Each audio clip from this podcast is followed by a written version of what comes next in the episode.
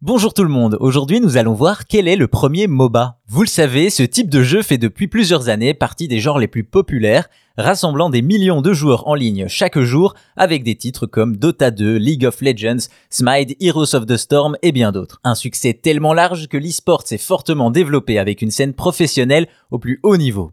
Aujourd'hui, les MOBA ou jeux d'arène sont devenus un véritable phénomène culturel. Et aux origines de ce phénomène, on retrouve un jeu, Dota, abréviation de Defense of the Ancients. Enfin, un jeu pas tout à fait, ou en tout cas pas tout de suite.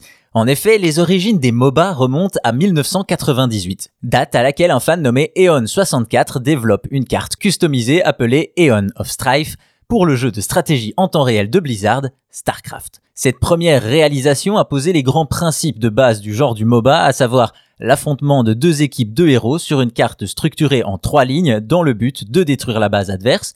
Et c'est ainsi qu'en 2002, un autre joueur surnommé Eul reprend ses idées pour créer une autre carte sur un autre jeu bien connu de Blizzard, Warcraft 3. Le nom de cette carte Defense of the Ancients, Dota.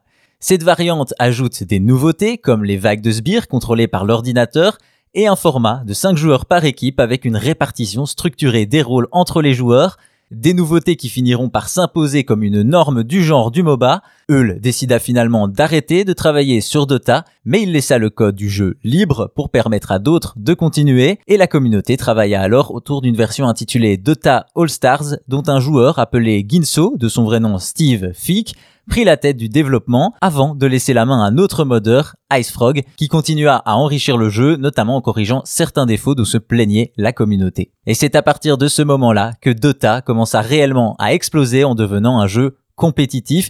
Il s'agissait alors encore d'un mode direct de Warcraft 3, ce qui limitait les possibilités de développement, mais Steve Fick, alias Ginso, rejoint alors la société Riot Games qui ont repris les concepts de base pour créer en 2009 un nouveau jeu, un certain League of Legends, LOL. En simplifiant les mécaniques du jeu et en développant un modèle économique free-to-play, LoL parvint à rassembler une base de joueurs plus grande encore que Dota avant lui.